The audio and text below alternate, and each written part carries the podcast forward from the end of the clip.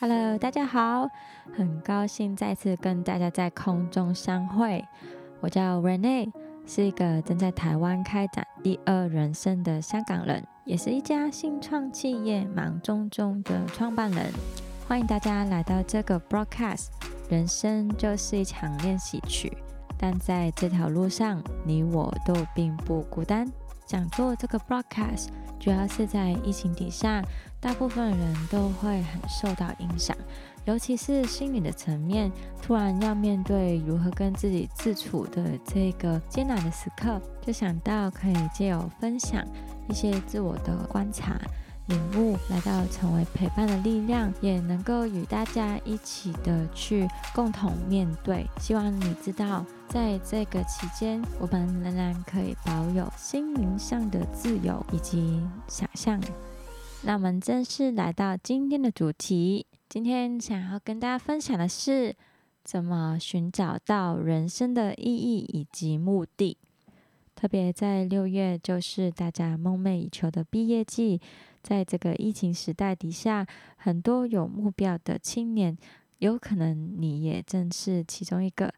对于面对到未来。都会曾经有迷惘的一刹那，或是就不确定是自己所走的这条路是否也是社会当中所需要的。那在继续探讨这个人生的意义以及目的前，我想先问大家一个问题：可能在小时候的作文课曾经写过的，你的梦想是什么？在小时候，大概在我小学二年级或三年级吧。那时候就是中文的老师就邀请我们每一个小学生都去写一篇作文，就用这个主题。当时候我的确很认真想了一下，但你想想看，才七岁八岁的小朋友能够想到什么？不外乎就是那几个东西：律师、医生，或那个时候的电视剧在演警察、消防员。那我那个时候所写的是。我想成为一个老师，因为我看到那个中文老师就很温和，然后也很温柔，我就觉得能够站在台上这样讲话，带给学生的影响力是很大的。我想成为一个这样有正面影响力的人，所以我就写下我的梦想是想要未来成为一个老师，但后来我就改了这个梦想，因为。当我在遇到这个老师，他也在教数学的时候，有一次他不小心的把我的作业都画了很大一个红色的字，都写错，然后零分，就是因为我也是做错了，我就是做了我下一堂课应该要做的作业，但其实我还没有学到。但我就还是把它做完。那我不知道，因为我做错了，就是不小心翻页翻到多一页这样子。那我后来就是也有跟我母亲，然后去检查，那我到底哪里错啊？才发现其实那些题目都没有错，都是对的。只是我错的就是我多翻了一页，我做了下一堂课的作业，所以老师就打了很大一个叉叉。后来我也因为这个原因，对这件事情留下一个很深刻的记忆。就是虽然我自己有错，但有时候做成年人的也不一定是对的，因为他可能有他的情绪，然后就会把一些正确的事情，会反而就是错误的去看待，视为是错的。那当然，其实更加重要的原因是。我到小学四年级的时候，去到了一个比较差等级的班，我就发现做老师真的不容易，原来是这么辛苦。到时候要承担的责任是教这一大群这么顽皮的小孩，我也是其中一个。我就觉得，嗯，我还是不要好了，因为我不想要这么累。所以我就改了我的梦想，当然就是后来还没有这么快可以找得到，但的确在那个的时间点，在这么小的岁数的时候提出这一个的问题，我觉得对我们各自的人生的确是一个带来一个很大的回响。我也很认真的那个时候在想到底自己未来想要干嘛，虽然没有出来一个什么的果然，但的确给了我一个先入为主的观念。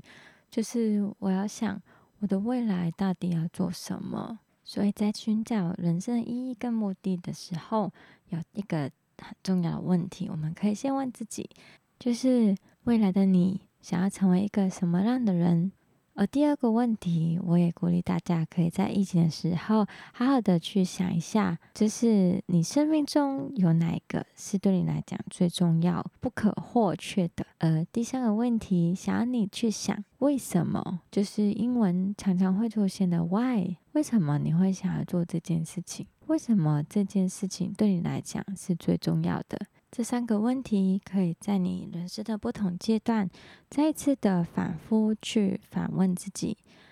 有时候我们会遇到一些的事故或是故事的时候，我们的选择跟我们想法也有机会会改变。但是当我们再次调整，我们再去反问我们自己，在这个阶段与我们的未来是否是一致的？那我们就会更加的明白，我们人生的蓝图会是一步一步怎么样的去拼凑而成。不过，当然在追寻的过程中，不免的我们必定会遇到很多情绪的关卡，例如说怀疑自己，对自己不够自信，或是会害怕别人的目光，或是太在意别人的目光，这些其实都是成长过程中对自我一个检视很受影响的关键。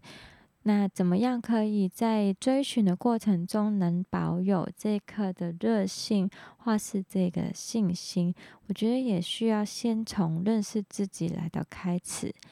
因为在追寻的过程中，其实有几个面向，我觉得是可以帮助我们更了解自己的时候，也能够更加的寻找到你真正想要走的那条路。第一个。我觉得教育很重要，在教育的过程中，就会建造到你对哪个面向你很肯定自己是有兴趣的。例如，我其实是比较喜欢文学的，但我那时候因为跟朋友想要在一起多一点，我也觉得数学对我来讲也 OK，那我最后就选择了理工科。但我忘记了去算一个真实的面貌，是因为我不喜欢做实验，而理工科有很多时候其实注重就是在实验。直到我就是在实验当中，刚开始半年也还好，但后来就是越来越深奥的生物，或是物理学，或是化学等等等。我就发现自己对这个没辙，因为完全没有兴趣，没有热情。热情对我来讲真的很重要，所以我就失去了那个对你念书的兴趣，呃，更加觉得不知道怎么面对。也没有想过要真的再转回去念文科，那我就继续痛苦的念下去。但也好啦，就是后来也有一个新的转机，那就转到另外一个我的兴趣，就是摄影。那这个对我来讲，理工科的确是比较有优势可以进去，文科的话。会可能差一点，因为我那时候不是念编剧，也不是直接就念导演，而是从这个摄影跟灯光来了开始。那其实它需要的是技术面比较多，可能物理学那个逻辑跟计算其实是比较有利的。那对我来讲是一个额外的 bonus 加分啦。所以鼓励大家可以回想一下，在受教育的这个过程中，是否有哪一个的课系对你来讲是特别有兴趣、有热情，或是觉得信得应手的？在这个方面，鼓励你就可以继续的去探索，继续的去发挥，直到你真的看到了你可以成为的那个职业或是置业的方向。说不定这就是一个很好的开始。那第二个，我也鼓励大家继续成长的过程中，不断的培养对知识以及技能的学习。特别是在这个自媒体已经成为大流行的时代，好像多功能的一个技能培养已经成为一个常态。有许多人其实不管你是做同一个的工作，还是在同一家公司。其实，单单一个层面的知识化是技能，是已经不够在这个多变的社会上所使用的了。反而是在你的专业领域上，利用时间能够成为那多变的人，有多一个技能在身上，你就会多一个领域的知识。正所谓 lifelong learning，这对于我们来讲。并不是一个坏事，反而会增加我们的优势。而同一时间，正当我们认识到画师已经拥有了这个跨领域的知识之后，我觉得就会开阔了我们的视野。以及我们更明白我们未来会想要往哪个方向走，变相其实是对我们自己有多一层的了解。不管我们想要待在同一个工作职位，或是公司，还是能够跨到那个新的公司，或是新领域的当中，这一切都是为了我们能够变成更好的自己而去发展。所以，多培养一个的知识或是技能，都是让我们能够为自己加分，以及更了解自己的一个好东西。紧接的第三个点，也是我刚刚有稍微有提到的，当我们可以宽阔我们的视野，其实也变相是可以开拓我们的新视野。我们的世界其实包含了许多的他者。我们自己以及这个环境，我们跟人的关系、跟世界的关系，其实有时候是有点模糊，我们没有办法认清楚。但当我们愿意去开拓我们的视野，我们会看到原来有一些的事情，好像是我们可以做的，或是是我们感觉到我们必须要去做些什么的。这些在。开拓视野之后，好像就会更明白自己对于哪一个专门的领域是有一个很大的好奇心，或是有一个很大的行动力。那第四个，我觉得是我们要认识到世上的一个真智慧，因为真智慧可以帮助我们做出最正确以及重要的决定。以前我有在电影界实习的时候。我遇到了很好的长辈，他有提醒了我一句话，他说：“你要眼看释放，但耳听八方。”就是当你无法只凭你的视觉去感受环境的时候。你却是可以用你的耳朵、你的听觉去感受正在这个环境当中带给你一些什么的信息，而这个的观察以及敏锐是帮助了我自己去真的感受，原来很多环境上的一些变动是我可以预先去感知到。呃不用等到别人真正用嘴巴告诉你，你才能够去做那件事情。我很感激那个的长辈，在我那个时候才十八岁左右的时候，教导了我这个的道理，让我去感受以及体验这个世界所要带给我的信息。那第五个。特别在疫情的当中，我们更加是可以去训练的，就是断舍离。这几年应该也蛮常听到这个的专业用词，不止在我们的环境那些的物质，而是我们的心灵以及我们的关系，也需要来一个干净的断舍离。到底什么是需要？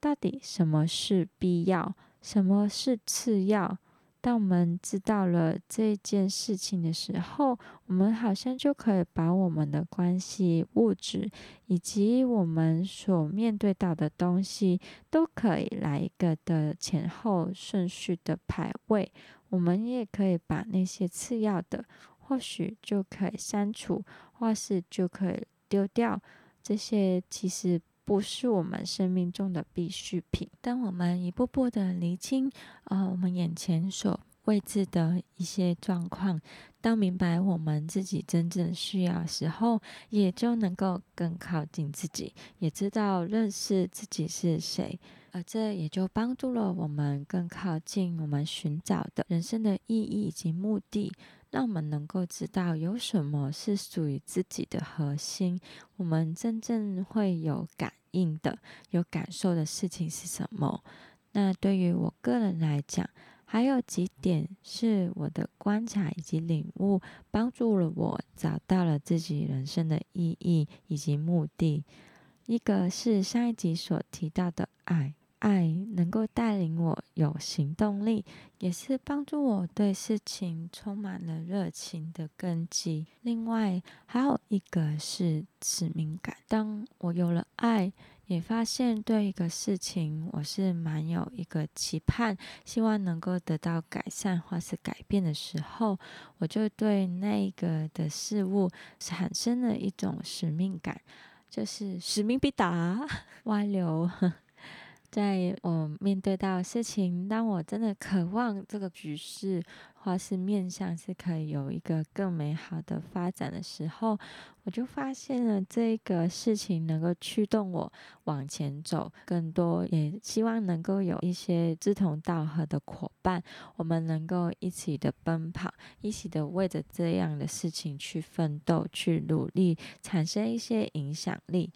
而第三个需要的是要有远见。当我们发现了对一个事情有爱，以及有必须要完成的使命感的时候，你就会更加有洞见力。你会看到这个事情的未来应该发展成如何的一个面貌。最近我有看到一句话，我觉得还蛮感动的。他说到：“爱不只是相信。”更是一场行动，有一群的伙伴，他们不只是相信，他们更是愿意一起付上了行动。我觉得我们就能够一同的打这一场美好的仗，也代表了在靠近人生的意义跟目的的当中，也一定会遇到一些志同道合的伙伴。而最后有一件事情对我来讲更加是不可或缺的。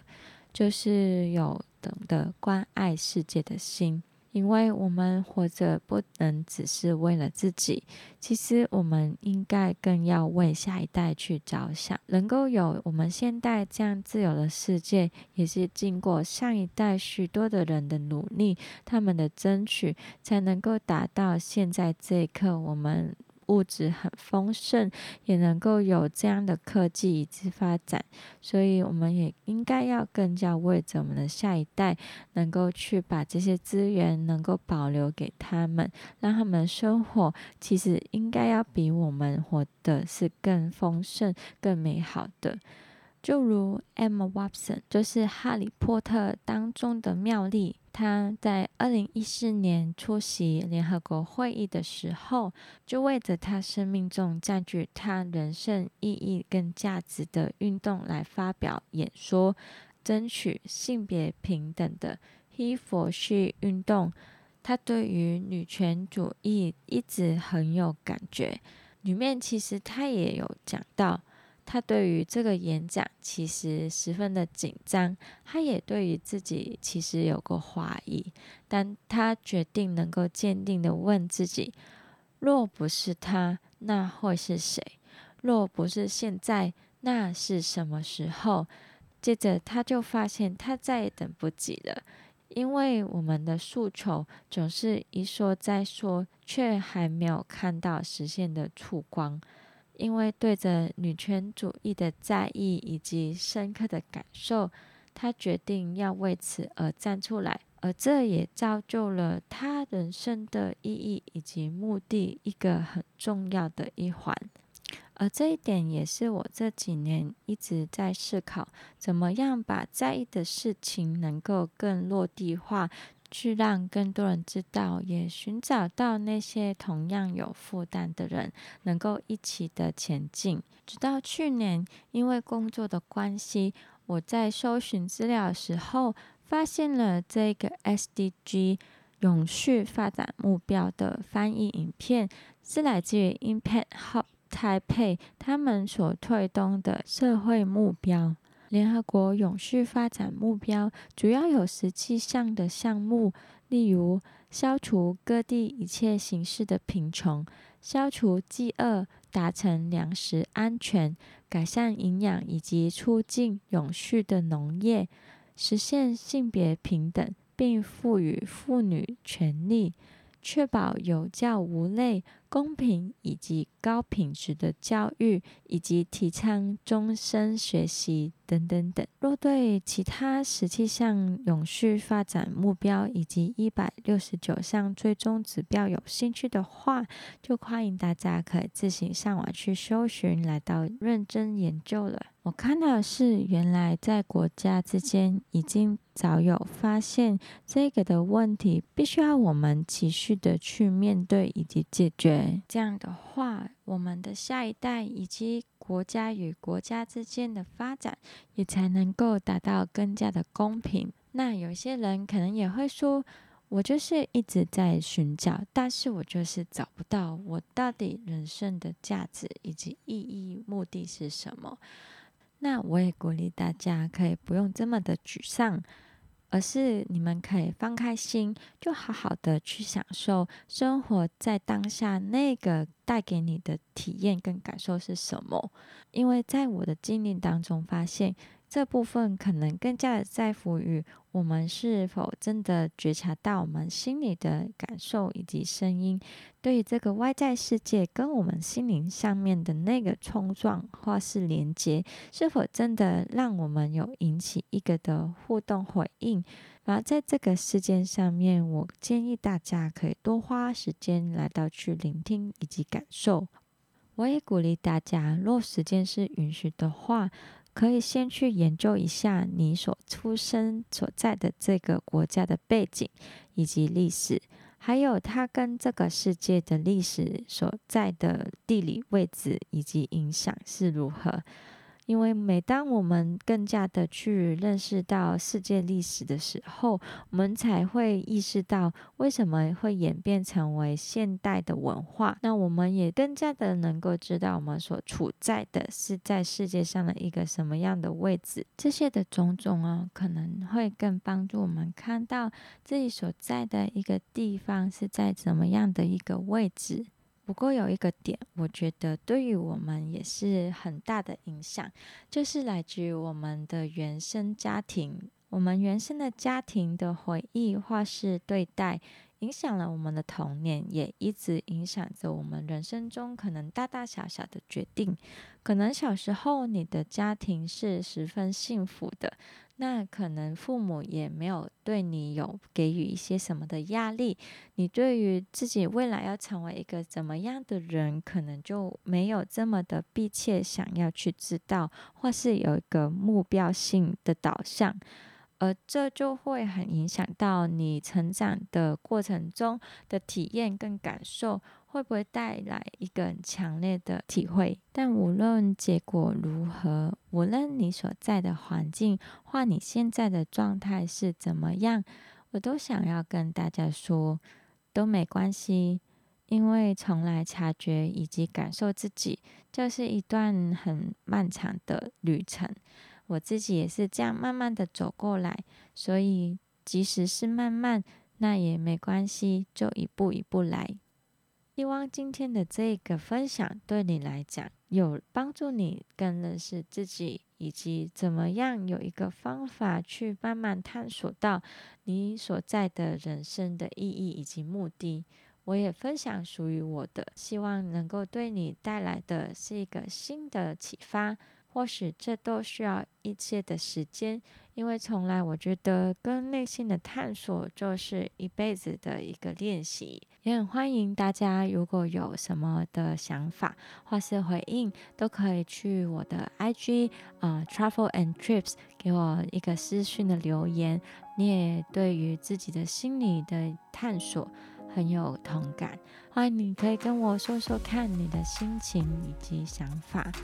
而有关我自己的人生意义以及目的，现在的话，我有三个主要的目的是想要去执行的。第一个也是在 SDGs 里面十七个永续发展的目标当中，就是消除贫穷。因为我来自也是一个贫穷的家庭，我明白财富自由对一个贫穷家庭是多么的重要以及迫切。